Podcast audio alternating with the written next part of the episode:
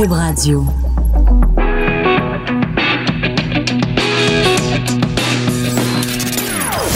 Des opinions bien à elle. Sophie Durocher. Son franc-parler ne laisse personne indifférent. On n'est pas obligé d'être d'accord. Bonjour tout le monde, c'est Sophie Durocher. Très, très, très contente d'être avec vous en ce jeudi 31 janvier 2019. Savez-vous pourquoi? Comme dirait mon collègue Michel Baudry dans le journal de ce matin, on a réussi. On a survécu au mois de janvier. Bon, il reste encore février qui va être un petit peu de la chenoute aussi, mais on a survécu au mois de janvier. On peut s'applaudir collectivement. On est passé à travers. Psychologiquement, ça a été parfois difficile. Physiquement, c'est certain que ça a été atroce mais on a survécu. Donc, applaudissons-nous. Euh, je suis très contente aussi d'être avec vous aujourd'hui parce que depuis 10 heures ce matin, vous pouvez retrouver en ligne euh, la toute nouvelle édition de Devine qui vient souper. Si vous n'êtes pas au courant, c'est une balado diffusion que je fais avec un monsieur qui s'appelle Richard Martineau, qui est aussi mon mari et le père de mon enfant. Des gens passionnants qui ont du bagou qui ont l'art de la conversation viennent manger chez nous et on enregistre les conversations. C'est un petit peu comme si vous étiez un petit oiseau ou un petit moustique euh, qui virevolte dans la salle à manger chez nous et qui entend toutes les conversations. Euh, c'est à la fois un peu indiscret et euh, en même temps absolument hilarant. Alors euh, la, la, la, nouvelle édition de Devine qui vient souper qui est en ligne depuis ce matin, vous allez la retrouver sur le site de Cube Radio, vous allez dans la section balado ou encore si vous avez l'app, l'application de Cube Radio, ben, la même chose, vous allez cliquer dans balado et vous cliquez sur l'icône Devine qui vient souper et euh, ben, l'émission qui est en ligne c'est France Castel. Avec Yann Perrault, on en écoute un petit extrait. Je me souviens, on avait, euh, on avait, il y avait Véronique Sanson qui avait la chanson amoureuse. Ouais. Une nuit, je Et, et le, disque n'était pas ici. Il est pas. Fais-le, fais-le, fais-le au complet. Une nuit, je m'endors avec lui, mais je sais quoi. Ah non, c'était vraiment. Écoute, ça, c'est une de mes idoles. Oui, adore. Oui, Véronique Sanson. Ah, alors, écoute, le punch, c'est que c'était. Oui. Oui, fait tout le temps ça à la fin. Je me demande si cet amour aura quand je suis loin de lui. Je ressens. Bref, le, disque n'était pas venu. Je ne suis plus d'ici. Je ne, suis plus d'ici. Non, je ne suis plus d'ici. Non, je ne suis plus d'ici. et, et, donc, c'est moi, et le, le, le, producteur, Jean Bon, pour ne pas le nommer, ou Yves Martin dans le temps, on dit, tu vas chanter ça, fais un peu comme elle. Et on a vendu le disque Amoureuse ah! par moi. Et les gens savaient pas que c'était moi qui chantais parce que le disque de Véronique Sanson n'était pas n'était pas disponible. C'était tellement le western dans ce temps-là. C'était western, tu Ben non, il n'y avait pas de droit, il y avait, tu sais, n'importe quoi. Ouais, ouais. Comme des autres, je Mais c'est il n'y avait pas de loi, il n'y avait pas ben rien qui suivait ça. C'était la façon de faire de l'époque, puis c'est correct aussi, parce que c'est ça qui a permis l'émergence de toute une chanson québécoise. Puis s'il n'y avait pas eu ça, ben. Parce qu'il y avait des chansons. Tu serais pas là aujourd'hui, Yann. Ah, on me dit que Véronique Sanson est sur la 2. Je pense qu'elle veut parler. Elle veut parler à France Castel. Alors ça, c'est un, extrait. Donc vous retrouvez ça dans euh, sur le site de Cube Radio dans la section Devine qui vient souper. Dans un tout autre ordre d'idée aujourd'hui euh, à l'émission, on revient sur cette histoire assez euh, ouf, qui donne des frissons dans le dos quand on a euh, des ados. Euh, c'est l'histoire des sextos, le scandale des sextos au séminaire des pères euh, maristes. parce qu'à l'émission JE, ce soir, on va vous présenter une entrevue exclusive avec la mère d'une des jeunes étudiantes victimes. Donc, ça va être ce soir à 21h à TVA. Mais pour parler de tout ce dossier-là et de comment on fait pour se prémunir contre les sextos et est-ce que c'est pris au sérieux le phénomène des sextos, on en parle avec Cathy Tétrault qui est directrice générale du Centre CyberAide de Québec. Bonjour, Madame Tétrault, comment allez-vous? Bonjour, ça va très bien, très très bien. Bon, alors euh, on n'a pas encore vu évidemment l'émission de ce soir. On va en écouter un extrait un petit peu plus tard, mais de façon générale, Cathy, quand on parle du phénomène des sextos, euh, de quoi on parle exactement? Pour quelqu'un, mettons, qui, qui vient de débarquer de la planète Mars puis qui n'a aucune idée de ce que c'est, c'est quoi ce phénomène-là chez les jeunes? Euh, en ce moment, les sextos, là, si euh, on veut se faire une bonne idée, c'est comme un texto. Euh, peu importe les technologies utilisées, on s'envoie des messages, mais sexto, là, c'est à connotation sexuelle. Donc, photo, vidéo ou même écriture là, pornographique qui appelle. Donc un, donc, un sexto, ça comprend ça. puis ça peut être fait tant chez les jeunes que chez les adultes. Oui, parce qu'on a euh, vu un ministre, euh, un ministre conservateur euh, qui a, oui, enfin un député conservateur qui a été obligé, de, enfin, qui a perdu sa job à cause de ça. Ben oui, mais ça c'est de la sextorsion, c'est différent. Oui, c'est ça, c'est que c'est lui, lui, la sextorsion, c'est finalement c'est la personne fait un leurre ou la personne demande de l'argent en retour ou fait des, des menaces pour, ne, pour que ça soit pas publié. Donc, sexto chez les jeunes, sextorsion aussi, ça existe. faut démêler tout ça là aujourd'hui. Là. D'accord. Mais là, oui. Mais l'idée de base, c'est que des images ou des textes ou des vidéos euh, sexuelles nous impliquant sont partagées contre notre gré. Donc peut-être que initialement, mettons euh, un, jeune qui s'appelle euh, Albert, nous on lui envoie une photo de de, de nous toutes nues ben on aime bien Albert, donc on est content de le faire avec Albert. Mais Albert le propage et c'est là que ça devient problématique et c'est là que ça devient criminel. Oui, exactement. Le sexto, le mot sexto en tant que tel n'est pas criminel. Quand, mais c'est quand quand le jeune euh, partage, comme Albert partage la photo, ben Albert, là, si la personne qui lui a envoyé la photo est mineure, ben Albert fait de la pornographie juvénile, de la distribution de pornographie juvénile. C'est là que ça devient criminel.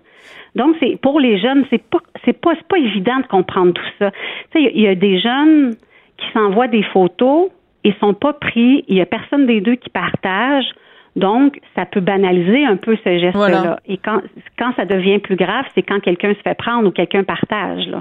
Parce que ce qu'on comprend de, de ce qu'il va y avoir au reportage de JE ce soir, c'est que les, euh, les victimes et euh, les parents des victimes considèrent que cette histoire-là n'a pas été suffisamment prise au sérieux par euh, les, les, le séminaire des pères maristes parce que les jeunes qui ont fait ça, euh, ben ils ont non seulement leur remis des prix sportifs, on leur remis des récompenses, on a pris les, les, jeunes qui avaient été qui avaient pourtant plaidé coupables, on les a remis dans la même classe que leurs présumées victimes. Donc on a l'impression que ce que ce que ce qu'on ce qu'on a l'impression qui règne dans cette école là, c'est quelque chose quand même qui reflète une certaine attitude de la société. On a de la difficulté comme société à comprendre la gravité de ces gestes là.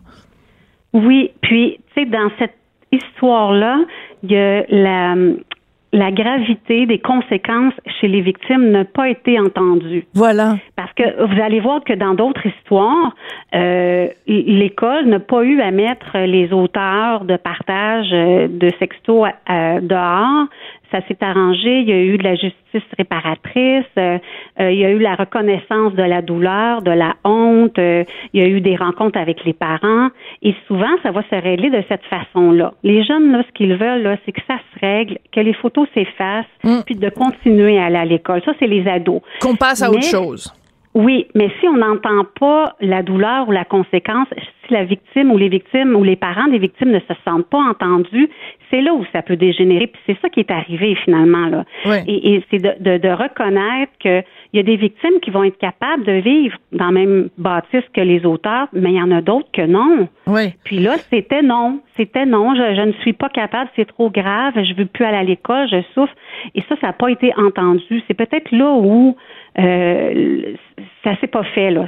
C'est ça. Les, les, ils ont pas, ils, ben, ils se sont sentis vraiment incomprises. Ils ont senti que c'était de l'injustice.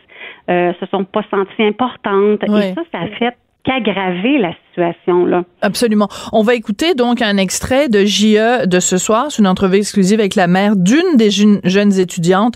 Vous allez pouvoir euh, voir le reportage au complet à 21h ce soir. Donc on en écoute un extrait puis vous allez le commenter après Cathy. Non, eux, là, c'était vraiment de réintégrer les garçons le plus rapidement possible dans les mêmes classes que les filles. Ça passait pas. Non. Parce que je me mettais à la place de ma fille, puis je me disais, ben voyons, tous les jours, fréquenter la personne qui, un, j'ai dénoncé, puis ensuite, ben, ces personnes-là ont vécu huit mois de, Tu sais, de, de, de, de, de se faire dire pute, salope, euh, euh, chercher à, à récupérer les photos. euh. Tu sais, à un moment donné, il y a une limite qu'une personne peut prendre. Oui. Alors c'est la, la mère, donc sa voix est changée, puis à l'écran, bon, Oui. son, son image est, est un peu cachée pour qu'on la reconnaisse pas, parce que j'imagine qu'elle veut bon protéger son identité, elle, protéger l'identité de sa fille aussi, pour qu'on rajoute pas en plus à à, à, à l'humiliation euh, qu'elle a subie. Mais je retiens des, des quelque chose dans le témoignage de la mère Cathy, c'est quand elle dit que sa fille s'est fait traiter de pute et de salope. Tout à fait. C'est euh, C'est raide, là? Oui, c'est raide. C'est raide parce que quand ça a été fait, là, quand, quand on envoie une photo, là, c'est souvent dans l'âge qu'ils ont, c'est que soit pour plaire, euh, puis la personne l'a demandé, là, euh, ou soit parce qu'on est tanné de se le faire demander, mais ça n'a rien à voir avec le mot euh, salope ou putain, ça n'a rien à voir avec ça. C'est- même pas ça. Puis, tu sais, je vais faire un parallèle. Hein. Dans une autre école, ben, dans plusieurs écoles, finalement, là, je rencontre, j'ai rencontré des auteurs, des jeunes garçons. Et je leur ai demandé, euh, est-ce que tu sortirais, est-ce que tu serais amoureux d'une fille, parce que je voulais voir ses jugements, son jugement, à une fille qui t'envoie une photo, là, est-ce que tu sortirais avec elle après? Il dit, mais non. Mais non, elle m'a envoyé une photo. J'ai dit, mais pourtant, comment tu as réussi à l'avoir, cette photo-là? C'est en lui promettant, en lui disant qu'elle est belle, en lui promettant des choses. Donc, la jeune fille, elle n'envoie pas la photo comme ça sur un coup de tête. Elle envoie la photo en pensant qu'il peut avoir une relation par la suite. Bien sûr. Donc, c'est- banalisé, ça. Puis les, les filles qui acceptent d'en envoyer sont extrêmement jugées, peut-être par certains adultes aussi. là. C'est tout ça qu'il faut voir. C'est la vulnérabilité des ados, c'est les modèles qu'ils ont des adultes, hein, le- tout ce qui est un peu porno. et euh, Ben oui. les- Donc, ils ont des modèles qu'ils ne doivent pas reproduire. Mais c'est pas clair pour les ados, ça. Puis, c'est pas tous des criminels, là, on s'entend, là. Non, non. C'est- Bien sûr, mais faut- mais vous mettez le doigt sur quelque chose de très intéressant, Cathy, parce que euh, moi, il y a une chose qui me frappe quand je me promène sur Facebook, euh, des gens qui m'envoient une demande euh, d'amitié, puis je regarde leurs photos de profil. Tu sais, c'est des adultes, c'est des gens qui se font photographier, excusez-moi, là, mais la craque à l'air, euh, avec des mous. Oui, oui. Non, mais je veux dire, c'est des adultes, là, puis là, tu dis leur Oui. profil, puis là, la personne est comme, euh, je sais pas, moi, comptable à la Banque nationale ou, euh, et je sais pas, euh, gérant de Tu sais, je veux dire, moi, je, je veux dire, les gens font ce qu'ils veulent, mais je veux Oui. dire, pourquoi on a banalisé cette, euh, cette, euh, puis moi, je, je, écoute, je suis amie avec Anne-Marie Lozic, puis elle met juste des photos d'elle, mais tu sais, elle est à la tête d'une compagnie de divertissement pour adultes, là. Oui, c'est ça. Ce que je veux dire, c'est qu'on a banalisé le fait de, Oui. d'hypersexualiser nos corps. Fait que là, moi, je me mets à la place d'une petite fille de 12 ans qui voit que la gérante de la caisse populaire, elle se montre une photo d'elle, la craque à l'air sur Facebook. Oui. Elle se dit, ben moi, je vais faire pareil. Il y a rien là. On est en train de banaliser le il y a rien là. Mais savez-vous, tout ce qui est, moi je leur explique là, la pornographie elle est légale à partir de 18 ans, mais elle n'est pas morale. Euh, le, le- le- la liberté d'expression à partir de 18 ans, il y en a qui vont dénigrer d'autres personnes. Ils appellent ça la liberté d'expression, mais j'ai dit c'est légal, mais ce n'est pas moral. Parce que les jeunes me reviennent souvent avec ça. Oui, mais c'est parce qu'on en voit partout, là, Madame Tétro, là. Hmm. Puis là, nous, nous, c'est criminel. Puis quand, puis les, adultes, eux autres, ils peuvent le faire. Donc, faut- dans le fond, il faut qu'on soit des modèles. C'est ça. Là. Puis ce que vous dites, les gens qui peuvent travailler dans des endroits, ça n'a rien à voir avec l'intelligence, hein, se montrer le corps. Là. Donc, les jeunes, nous, on leur dit, euh, à, à, euh, respecte-toi, euh, n'accepte pas d'envoyer des photos, respecte la femme. Bon, mais il faut que l'image, il faut que les modèles, il faut que la société suive. Parce que eux, là, c'est vraiment deux contradictions. Puis ils vont y aller avec qu'est-ce qui est le plus fun. Ouais. Ils vont y aller avec qu'est-ce, tu sais, avec des expériences. Ce sont des ados. Euh, tu sais, quand des adultes n'ont pas la maturité pour comprendre que la photo peut nuire à sa réputation, peut comprendre que la photo peut être partagée. Imaginez des ados qui ont, qui ont 12, 13 et 14 ans, on leur demande d'être plus matures qu'un adulte. Oui, mais en même temps, je reviens à la notion de Oui. la fille, la fille qui a montré sa photo. La mère nous le dit dans le reportage de JE. Oui. La fille qui a donné sa photo de bonne foi. La réaction après dans son école, c'est de se faire traiter euh, de, de, de pute et de salope. Donc, il y a aussi un vieux schème dont on est manifestement incapable de se débarrasser, puis on pensait que les jeunes générations ce serait différent. T'es soit c'est c'est comme c'est exactement comme dans les faits on soif en 1960 euh, quelques, c'était soit la Vierge Marie, soit t'es une bonne mère de famille, soit t'es une pute. T'as comme trois modèles possibles. Alors, soit t'es la jeune fille qui, qui est super prude, puis qui est une sainte nitouche, puis une agace, soit, si tu donnes un peu de laisse, ben t'es une pute, puis t'es une salope. C'est pas facile pour une fille de 16 ans, 15-16 ans aujourd'hui, là? Ben, ce qu'il faut se demander, par contre, c'est quand c'est fait traiter de ces noms-là, est-ce que c'est après avoir dénoncé? Ah. Et, c'est là, c'est là où il faut se demander parce que, comme je vous dis, il y a une certaine banalisation. Du, il, s'en passe des photos en dessous là, avec mm-hmm. certaines applications. Mais quand on dénonce, quand on s'affirme, quand on dit j'ai été trahi, on me mentit, on rit de moi. Euh, et là, je, dénonce. Est-ce que les gros mots sont arrivés après ou avant? Je ne le sais pas, par contre. C'est ça. C'était peut-être pour se venger du fait qu'elle avait dénoncé, euh, qu'elle avait osé dénoncer un de ses. Ouais. Oui, c'est ça. C'est comme d'un côté, nous on dit encore une fois dénoncer, ça se fait pas. Puis de l'autre côté, quand les quand les victimes dénoncent, bien elles ramassent euh, de la colère, elles ramassent euh, euh, encore plus de peine, perdent des amis, changent d'école. Ouais. Alors je me dis comment on va faire? Comment on va faire? Ben comment on va faire? C'est ça la question, Cathy. Alors moi, ce que j'aimerais, c'est qu'on qu'on il nous reste trois minutes là, que pendant ces minutes là, on prenne du temps pour. Il y a des parents qui nous écoutent parce que normalement les les, les plus jeunes sont à l'école en ce moment. oui des trucs pour les parents, comment on peut valoriser les jeunes et leur faire comprendre? Parce qu'évidemment les jeunes tu leur dis fais pas ça puis ils vont le faire, tu leur dis fais ça puis ils le feront pas. Alors comment comment on peut formuler le message pour que les les les agresseurs, appelons-les comme ça, ne partagent pas ces images-là ou ne demandent pas ces images-là et pour que les agressés ne, ne, ne partagent pas ces images-là? Comment on fait pour les responsabiliser d'un côté comme de l'autre? C'est vraiment de les informer sur que la relation amoureuse, elle peut être saine, que la sexualité, elle peut être saine, qu'on n'est pas obligé de montrer notre corps pour démontrer notre, notre volonté ou notre amour, que ce n'est pas une preuve d'amour autant d'un garçon ou d'une fille. Il y a aussi promouvoir les rapports égalitaires, le respect de soi et des autres. C'est, c'est, je retombe, on retombe toujours dans les mm. valeurs. Et, et c'est souvent quand les, nos jeunes regardent des émissions à la télé ou euh, même des clips vidéo, même si on voit un clip qui est sexiste ou raciste ou peu importe, on le dit, on fait juste le nommer, on développe mm. le jugement critique de nos enfants. Regarde ça, là, c'est un produit qui est vendu. Regarde ça, c'est, tu dans le fond, les gens sont pas faits comme ça. On n'est pas obligé de se montrer. De, donc, on se sert des situations au quotidien pour amener les mm. valeurs qu'on désire que notre enfant ait, autant notre garçon que notre fille. Et si notre garçon, on va y aller avec les garçons, font une erreur de partager une photo, ben si la conséquence est de changer d'école, ben on le change d'école. Faut qu'il assume faut qu'il assume, mhm. c'est triste. Les conséquences. faut qu'il assume, faut qu'il assume les conséquences de ses gestes. Oui, mais c'est une génération qui aime pas ça, qui a des conséquences à leurs gestes. On est dans la génération, je m'excuse de le dire, mais on est dans la génération ah c'est pas de ma faute, puis euh, c'est la faute de l'autre, puis euh, on est dans une dans, dans, dans une génération, admettons-le là, qui aime pas se faire dire non parce qu'elle n'est pas, habituée. Et elle, euh, et non, il n'y a pas de conséquences à, mes gestes. Ben, il va falloir peut-être ben, changer le paradigme. Ben, c'est les parents qui doivent réagir dans ce cas-là. Oui.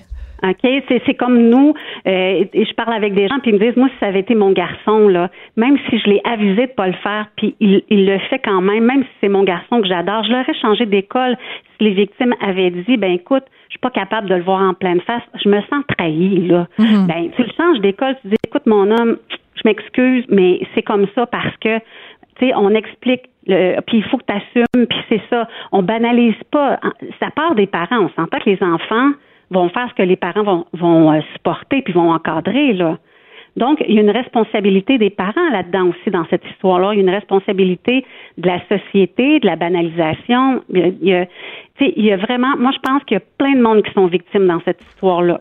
Avec l'ampleur que ça a pris, là, c'est vraiment, il y a plein, plein, plein de victimes. Les, autres élèves de cette école-là aussi, tu sais, euh, c'est pas le fun là de te dire ah t'es allé là toi tu sais euh, c'est correct donc coupable par association ouais c'est ça oui c'est ça qui sont qui sont visés par cette histoire là qui aurait pas dû malheureusement monter aussi haut, mais c'est comme ça. Mais tu sais, les parents encadrer, regarder ce qu'ils font, puis de, de, qu'est-ce qu'ils utilisent comme application aussi, euh, de faire attention de, de parce que les jeunes ont, vont avoir des questions en lien avec la sexualité. Puis c'est pas comme il y a 30 ans, les catalogues Sears, il y en a plus de ça. mais non, mais c'était la bonne époque, ça. mon, mon, mon, mon chum, là, il, a tout, tout, fait son éducation là-dedans, là, les pages, les pages de 42 à 49, là, les, les, en tout cas, bon, bref. Oui, c'est ça. Hein? mais euh, écoutez, c'est ça, c'est d'y aller avec euh, bon, moi, j'ai la, solution. d'aujourd'hui. Moi, j'ai la solution. Mon fils, il a 11 ans, là. Euh, pas de cellulaire, pas de cellulaire avant 24 ans. Eh, Seigneur, non, je, lui coupe Internet. je coupe Internet. Je lui achète un catalogue. puis je, lui achète un vieux catalogue si Je m'allais dans une vente de garage, là, puis je retrouvais un vieux catalogue. C'est peut-être que son père en a une couple qui, qui traîne dans ses tiroirs. On allait dire dans la, dans la boîte des vieux souvenirs, il y en a peut-être un ou deux, mais mais, mais dans le fond, il va falloir lui apprendre quand même. Bien sûr. Qu'est-ce qu'il va, qu'est-ce qu'il va voir. Vous en faites pas, Cathy. Il est très, il est très bien élevé. ça, doit, ça doit. J'en suis certaine. Il n'y a pas de souci à ce niveau-là. Et c'est toujours un plaisir de vous parler. Merci beaucoup, Cathy Tétrault. Cathy Tétrault. Ça fait plaisir. Cathy Tétrault, donc, qui est directrice générale du Centre Cyber Aide de Québec, a toujours des bons conseils à chaque fois qu'on l'appelle Cathy. Et puis, vous regarderez ça ce soir, euh, donc, à JE, une entrevue exclusive avec la mère du d'une des jeunes étudiantes euh, du séminaire des pères maristes qui euh, donc euh, qui a vu des images d'elle circuler. Alors c'est ce soir à 21h à TVA. Tout le monde a droit à son opinion. Elle requestionne, elle analyse, elle propose des solutions. De 14 à 15. Sophie Durocher. On n'est pas obligé d'être d'accord. Alors, vous avez vu ça à la une euh, des journaux euh, ce matin. Euh, donc, un véritable cri du cœur. 48 experts, dont 45 pédiatres, qui sonnent l'alarme contre le ritalin en disant, bon, on en donne trop, on en donne trop souvent. Et moi, quand j'ai vu ça, je j'étais très curieuse de savoir ce que Égide Royer en pensait. Égide Royer, donc, qui est psychologue, professeur titulaire de la Faculté des sciences de l'éducation de l'Université Laval. Pourquoi? Ben parce que Égide, il est souvent à l'émission et euh, c'est quelqu'un en qui euh, je, j'ai la plus grande confiance. Alors, je me suis précipitée sur mon compte Twitter pour voir ce qu'il en disait. Alors, voici ce qu'il a écrit. Il était temps. L'utilisation excessive de la médication pour ces jeunes au Québec en comparaison des autres provinces et des États américains est documenté depuis cinq ans. La médication ne doit pourtant pas être la première intervention. Alors on s'est dit, ben là, on va demander à Égide de venir nous expliquer ça plus en détail. Égide Royer, bonjour. Bonjour. Monsieur Royer, ça fait cinq ans qu'on le sait que c'est excessif la médication par le Ritalin au Québec. Euh, comment ça se fait que ça fait cinq ans qu'on le sait et qu'il n'y a rien qui bouge? On était quelques-uns à, l'affirmer, mais il demeure que moi, on, un journaliste m'appelle en plein mois de juillet, là, en 2013, pour me dire, M. Royer, une, une, étude vient de sortir à la grandeur des États-Unis et du Canada concernant l'utilisation du Ritalin, et le Québec se démarque nettement de tous les États américains et des autres provinces. Et j'ai l'article devant moi, là. Et là, à un moment donné, voyez-vous, ça, c'est en 2013. Le Québec a 23 de la population, mais 44% des prescriptions de ben, médication pour TDAH. Donc, la sortie des médecins ce matin, c'est pas c'est pas une nouveauté. D'ailleurs, il, il, se devait de sortir et beaucoup plus rapidement que ça. Dans le nouveau bouquin que je viens de publier sur quoi faire à l'école avec les jeunes qui ont des problèmes émotifs et comportementaux, je, recommande, on, a des chiffres très clairs sur le fait qu'il y a énormément de faux positifs identifiés TDAH, mais l'autre élément aussi, on recommande, dans, je recommande entre autres dans ce bouquin-là, d'abord de vérifier le sommeil de ces enfants-là dans un premier ah! temps. Euh, parce qu'un enfant qui ne dort pas, vous savez ce que ça a l'air. L'autre élément, c'est d'y aller avec des interventions préalables à la médication. Il y a un chapitre qui porte sur comment enseigner l'attention à un jeune inattentif. Vous savez, des, quand vos grands-enfants ont commencé à conduire, là, et euh, j'en ai eu plusieurs, moi du même âge à un moment donné, qui apprenaient à conduire, on leur apprend à être attentif Bien au sûr. Bon, mais c'est un apprentissage, l'attention. Bien sûr. Ça revient à dire qu'il y a des interventions qui doivent être faites en classe. Il y en a d'autres qui sont faites au niveau des interventions des psychologues ou des psychoéducateurs sur le comportement, l'attention ou les excès de comportement. Et si ça ne fonctionne pas, là, on dit aux parents, écoutez, votre enfant nous semble nettement plus inattentif que la moyenne de son groupe d'âge et il répond mal à nos interventions allez donc voir votre pédiatre avec ça et demandez-lui son opinion. Mais on commence pas par les médications. OK. On met la charrue avant les bœufs. Et est-ce que c'est pas aussi, euh, Monsieur Royer, le syndrome de la facilité? Parce que tout ce que vous nous avez dit, là, euh, s'attarder au sommeil de notre enfant, s'assurer qu'il dort bien, euh, faire différentes interventions, travailler l'inattention, travailler la concentration, ça demande des efforts. On n'aime pas ça au Québec, faire des efforts. Hey, une pilule, c'est tellement plus simple. Ah, ouais, les pilules, on gèle. Il y a quelqu'un qui a écrit sur Twitter au Québec, on gèle les vieux puis on gèle les jeunes. Je trouve que c'est assez représentatif quand même de notre société, non? Sur médication, en tout cas, des deux, des, deux groupes. L'autre fait, l'aspect important là-dedans, c'est que au niveau de la formation, la formation initiale des enseignants et même celle des éducateurs spécialisés, hmm. le comment faire concrètement basé sur les pratiques exemplaires et les données de recherche est très peu développé et très peu enseigné. Comme c'est intéressant. Donc, moi, euh, quand vous faites un chapitre uniquement, comment, comment est-ce qu'on intervient auprès d'un enfant qui mord en garderie ou en maternelle? L'American Psychological Association a fait un inventaire. on sait exactement comment faire, mais ça, hmm on le présente comme si c'était le, le, le, une liste de vérification d'un pilote d'avion ou d'un chirurgien. Il y a des étapes précises qu'on peut suivre. Et tout le bouquin et toute l'encyclopédie est montée comme ça. Et là, présentement, on est débordé de demandes et j'ai reçu beaucoup de demandes euh, autant de séminaires que où, où se procurer l'ouvrage parce que c'est sur le comment faire là. Mais oui. Vous direz aimer votre enfant, il va grandir, mais quand votre enfant il frappe les autres dans le cours de récréation ou votre grande fille de 12 ans est tellement anxieuse en salle de classe qu'elle en vomit et qu'elle perd ses moyens parce que hmm. l'anxiété et les problèmes de santé mentale, c'est le gros gros gros défi actuellement à l'école. Oui il faut avoir des indications sur comment intervenir autre que la médication. Donc, ce que vous dites essentiellement, c'est que les enseignants, et bon, les éducateurs en garderie, les enseignants en général, n'ont pas euh, une, formation euh, suffisamment précise et on se base quoi? Trop sur l'intuitif pour faire face justement à des enfants qui ont soit un manque de sommeil, manque de concentration et tout ça. Donc, si en amont on intervenait mieux et qu'on avait des éducateurs qui étaient mieux préparé, on n'aurait pas à se rendre jusqu'à la solution finale du médicament. Oui, il y a vraiment, il y a vraiment, en tout cas pour certains jeunes, il y a vraiment hein? des lacunes au niveau de la formation initiale. Les enseignants, je prends l'exemple des enseignants, sont très bonne volonté. Moi, enseignant, j'ai un cadre que je mets dans ma classe. Je pense en sixième année, j'ai un cadre, on appelle ça cadre disciplinaire ou cadre de gestion de groupe, ça va bien. Mais lorsque j'ai des enfants qui, de manière répétitive, sortent de ce cadre-là, très rapidement, je perds mes moyens parce que j'ai pas eu de formation sur comment intervenir avec ce sous-groupe-là de jeunes. Hum. Et là, très, très rapidement, et, écoutez, sur la question du TDAH, j'ai fait mon doctorat là-dessus, moi, là, en 89. Ouais. 90, hum. je soutenais ma thèse cette question-là. Donc, c'est un domaine que j'ai toujours suivi et dans lequel on me reconnaît une expertise. Déjà, on affirmait à l'époque, on affirmait à l'époque que les pratiques exemplaires, j'interviens en classe pour mieux encadrer le comportement de l'élève, ça ne fonctionne pas. On va faire un plan sur mesure au niveau du comportement ou de l'attention de cet enfant-là. Mais si après trois, quatre, cinq, six semaines, on voit qu'il n'y a rien qui bouge, ça ne change pas, là, on va demander un appui ou une évaluation davantage neurologique ou médicale ou pédiatrique. Mais là, tout est viré à l'envers et j'ai beaucoup trop. Et là, c'est surtout des garçons qui sont visés par ça. Bon, ça, c'est l'autre affaire. Ça, c'est l'autre affaire parce que ça vise beaucoup les garçons.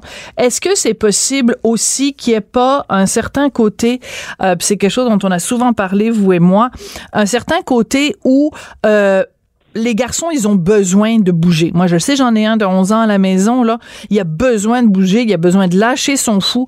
Il a besoin, quand il voit une grosse butte de neige, là, il a besoin de l'escalader, la butte de neige. Il veut pas la mhm. contourner, il veut passer par-dessus. Mhm. Mais si on a des écoles où, euh, ben, les, les, les, les jeunes peuvent pas, euh, pendant la récréation, lâcher leur fou, ben, il faut pas s'étonner après qu'ils ont de la difficulté à se concentrer, là. Oui, écoutez, on met deux choses ensemble. Oui. La première, c'est que l'intensité comportementale des gars et leur besoin de bouger est souvent, on confond souvent ça avec certains problèmes d'attention, de comportement. Mais l'autre élément, là on va croiser, une étude finlandaise extrêmement solide et plusieurs grandes études américaines nous dit que présentement les enseignants et les médecins confondent maturation et problème d'attention. En ah. clair, si je suis venu au monde au mois de janvier, février, mars, j'ai beaucoup moins de chances d'être identifié avec un TDAH que si je suis venu au monde au mois de juillet, d'août et de septembre. C'est prouvé, c'est là, là. En Finlande, où l'école, ou, pour rentrer à l'école en, Finlande, c'est pas le 30 septembre, c'est le 31 décembre.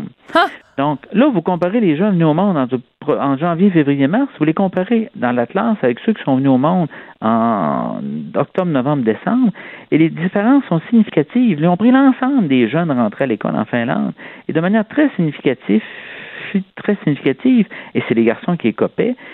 Le jeune, le plus, plus jeune de l'Atlas, ou les, parmi ceux qui étaient plus jeunes de classe, étaient nettement plus susceptibles d'être identifiés TDAH. Donc, on confond maturation, ou ben, sur maturité, si vous aimez mieux. Donc, écoutez, moi, ce qui me faisait dire en blaguant que, écoutez, si vous êtes scorpion, vous avez pas mal plus de chances d'être identifié TDAH que si vous êtes verso. si vous êtes poisson, c'est ça. Mais non, mais c'est très, non, mais je veux pas à chaque fois revenir avec mon fils, mais je vais le faire. Mon hmm? fils, il est né au mois de mars. Et je veux dire, je le vois parce qu'il y a chaque fin de semaine des amis à lui qui viennent à la maison et ça fait des années que je remarque ça. Puis moi, je me disais tout le temps, mon fils, il a plus de maturité que les autres, mais c'est parce qu'il y a comme des fois, il y a un de ses amis, il est né euh, le jour de Noël. Je dirais, c'est sûr qu'il n'y a pas la même maturité. Il y a comme un an de différence, c'est sûr, là. Écoutez, là, moi, c'est, moi, normalement, j'essaie de, euh, à moins que, si je vous dis que c'est une opinion, c'est une opinion de ma part, mais normalement, lorsque j'ouvre la bouche là-dessus, c'est que je suis appuyé sur des données, sur des données solides. sans ça, sans ce n'est que mon opinion. Je témoigne du domaine de la recherche et de la hmm. pratique dans mon secteur comme psychologue en disant que si vous êtes venu au monde en janvier, en janvier février, mars, vous avez nettement moins de chances. La probabilité est nettement plus faible d'être identifié TDAH que si vous êtes venu au monde en octobre, novembre, décembre. Donc, j'ai des éducateurs, j'ai des enseignants et j'ai des médecins qui confondent. ça a été dit aujourd'hui d'ailleurs, qui confondent maturation ou maturité et déficit d'attention, ce qui est absolument fascinant. Ben oui, tout à fait, parce que quand même, ils devraient être bien placés pour voir que dans leur classe, ben il y a des étudiants qui, euh, de toute façon, ont de la difficulté à suivre, pas parce qu'ils sont moins intelligents, pas parce qu'ils sont pas concentrés, mais c'est juste qu'ils ont pas la même, leur cerveau a pas la même maturité que le collègue euh, qui est assis à côté et qui lui a six mois ou sept mois ou huit mois de plus que lui. Là, c'est sûr qu'il est plus vieux, donc euh, c'est juste une question de mathématiques. Là. Non, c'est sûr. Et dans ce cadre-là, dans la très intéressant. problème et comportementaux, petite encyclopédie de l'enseignant efficace qui vient tout juste de sortir. C'est 60 cours chapitres sur 60 sujets très précis sur le comment faire. Comment faire avec un enfant qui mord en garderie? Comment faire pour séparer une bataille d'un cours de récréation? Comment faire avec un... Écoutez, la littératie en santé mentale qu'il faut absolument développer chez les enseignants, comment être capable de décoder qu'un jeune est en train d'avoir des difficultés qui relèvent carrément de santé mentale? Hmm. Regardez, tous ceux qui ont, les tous ceux qui ont, vécu une maniaco-dépression, une dépression ou euh, des, des épisodes psychotiques adultes, la moitié de ces gens-là Hmm, il l'avait à l'enfance. connu les premiers signes avant 15 ans. Mais, mais, mais aucun enseignant n'avait été euh, peut-être euh, apte à poser un, peut-être pas un diagnostic, mais en tout cas à, à, l'identifier. Oui, c'est ça. De lire, être capable de lire les symptômes en disant, écoute, là, ça, là, ça, c'est quelque chose que ce jeune-là a besoin d'aide. Mon rôle à moi comme enseignant, c'est d'enseigner maths, c'est sûr. Oui, mais, en même temps, moi, en même temps, c'est de mettre en contact avec quelqu'un qui va être en mesure de l'aider. Si vous en avez 31 dans votre classe, là, vous avez pas le temps de commencer à dire euh, Albert, euh, il est peut-être en dépression, euh, Thomas, il est comme ci, puis Guillaume, il est comme ça. Les, les, les enseignants sont débordés, les classes sont trop grandes, il y a trop, on mélange trop des clientèles. Alors après, on peut pas demander en plus aux, aux, profs pendant leur temps libre de commencer à lire des livres sur détecter les, les, les problèmes de santé mentale chez les jeunes. Je veux juste prendre la défense un peu des, des enseignants. Mais si le si le chapitre a trois pages seulement, et sous forme de liste de vérification, j'ai un chapitre qui porte directement sur l'automutilation, le non, non suicidaire. Les filles qui font du cutting, non, ou les jeunes qui se blessent volontairement. Si vous êtes enseignant, vous allez le voir. Ben oui. Je vous demande pas, je vous demande pas, parce que vous allez avoir des signes. On ne demande pas à l'enseignant de lire un, bouquin de 400 pages sur l'automutilation, c'est pas ça. Mais si j'observe ça, c'est quoi que je fais comme enseignant? Mais hmm. dans une demi-page, c'est pas très long avec une liste de vérification. Ce que je dois faire, ce que je ne dois pas faire. Et ça vient de s'atteindre, non? Oui. Écoutez, quand, quand, quand c'était vraiment bâti pour être cherché, pour aller chercher selon le type de problème, pas lire le bouquin d'un couvert à l'autre, là. Mais, mais, chercher selon le type de problème rencontré. Et ça, ça manque énormément. Je peux en témoigner, ça fait 30 ans que je forme des enseignants là-dessus. Mais je dirais même que euh, votre livre, donc le petite encyclopédie de l'enseignant efficace, euh, ben moi je vais m'en procurer une copie parce que ça s'applique pour les enseignants, mais j'imagine que comme parent, il y a aussi plein mhm. de trucs là-dedans qui peuvent qui peuvent être utiles, non? Il y a un chapitre qui porte spécifiquement euh, encore là sous forme de liste de, vérification. C'est comme un, pilote d'avion avec sa liste de vérification ou un chirurgien. Il y en a un, il y en a un qui porte spécifiquement sur comment composer avec un enfant qui ne suit pas les consignes. On lui demande de quoi il ne fait pas. Enfant désobéissant ou adolescent. ça s'adresse autant aux petits, aux enfants, aux adolescents qu'aux adultes. Écoutez, j'ai donné. Ah, OK. Donc, comme mon mari, quand je donne des consignes à mon mari puis qu'il les respecte pas, je pourrais me servir de votre guide? Oui, il y, a, il y a, une figure, d'ailleurs, là, il m'aimera pas. Non, sérieusement. Quand vous donnez une consigne, je pense, dans la formation aux enseignants, on appelle ça des demandes de précision. Vous demandez, je sais pas, euh, chérie, voudrais-tu, je vais vous donner un exemple. Chérie, voudrais-tu sortir les vidanges? Chérie sort les vidanges, je dis, c'est beau, chérie, je te remercie. Chérie, voudrais-tu sortir les vidanges? Par la suite, chérie, ne bouge pas. La deuxième fois que vous lui, vous lui dites, vous dites, chérie, tu dois sortir les vidanges. Ça, on appelle ça une demande de précision. L'idée d'ajouter tu dois lorsqu'on donne une consigne à un enfant ou un adolescent, ça laisse entendre que la prochaine fois, que vous allez l'aller demander, il va y avoir une forme de conséquence. Ben oui. Mais c'est drôle, c'est intéressant que vous parliez de conséquences parce que tout à l'heure, avec, euh, avec Cathy Tétrault euh, de, de, du Centre Cyberette de Québec, on parlait justement de, du fait que c'est les, les jeunes d'aujourd'hui, c'est une génération qui est peu consciente des conséquences, où on, on, leur fait pas assez souvent, euh, on leur montre pas assez souvent le bâton. Il y a beaucoup la carotte, mais pas assez souvent le bâton. Mais juste pour vous dire, euh, mon chéri, il est parfait pour sortir les poubelles et je pense que la dernière chose à faire pour moi, ce serait de lui dire tu dois. Parce que. Ah, vous le connaissez mieux que moi. Moi, c'est une approche omnibus par rapport à des enfants et des, adolescents qui ne suivent pas les consignes. Je comprends, mais c'est très intéressant. Mais ce que je retiens surtout, c'est le, le, les, les enseignants qui confondent maturation et, euh, et, concentration et les médecins aussi. Donc, beaucoup donc de faux, euh, de faux, euh, de faux positifs et ben, des, des, des, des, des, jeunes qui se retrouvent médicamentés alors qu'ils en auraient pas besoin. En tout cas, il y a des, des étapes à faire avant. Et Gilles, c'est toujours un plaisir euh, de vous parler. Égide Royer. Et puis, je rappelle le titre de votre livre, donc, euh, qui vient de sortir, Petite encyclopédie de l'enseignant efficace. Drôlement intéressant. Merci beaucoup, Égide. Plaisir. Bye bye. On n'est pas obligé d'être d'accord, mais on peut en parler. De 14 à 15. Sophie Durocher. On n'est pas obligé d'être d'accord. Cube Radio. Alors, je vous ai un petit peu aguiché avant d'aller à la pause en vous parlant d'un Fuck Fest.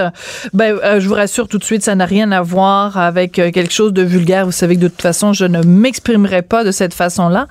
Le Fuck Fest, ça, s'appelle, pardon, P-H-O-Q FEST. C'est un festival culinaire qui va se tenir du 21 au 31 mars dans plusieurs restaurants dans la ville de Québec et à Montréal. Et c'est l'occasion, en prévision de ce fameux Fest, de parler de la viande de phoque. Bon, évidemment, quand on parle de viande de phoque, on pense peut-être à l'image de Brigitte Bardot effondrée, euh, dénonçant et appelant à boycotter euh, donc la viande de phoque, mais c'est pas du tout de ça qu'on parle, puisque la, la, voyons, euh, la chasse au euh, blanchon est interdite et ce depuis des années et des années et des années, en fait depuis 1987. Alors, euh, on parle de toute autre chose et on va en parler justement avec Romy Vaugeois, qui est directrice du développement des affaires chez CDNA. Bonjour, Madame Vaugeois. Bonjour. J'espère que je prononce bien le nom de votre entreprise, CDNA comme l'ADN de la mer. Oui, exactement. Est-ce que dans votre entreprise, vous ne faites que de la viande de phoque ou il y a différents produits marins? Euh, non, ben on a d'autres produits, mais tous dérivés du phoque. On a de l'oméga 3 avec le, gras du, phoque. On a aussi des, euh, des gâteries et des oméga 3 pour animaux. Des gâteries pour les animaux, donc, euh, donc chiens et chats? Euh, oui, euh, ben en fait, les gâteries sont que pour les chiens, mais l'huile, c'est bon pour les, les, petits chats et les chiens. D'accord.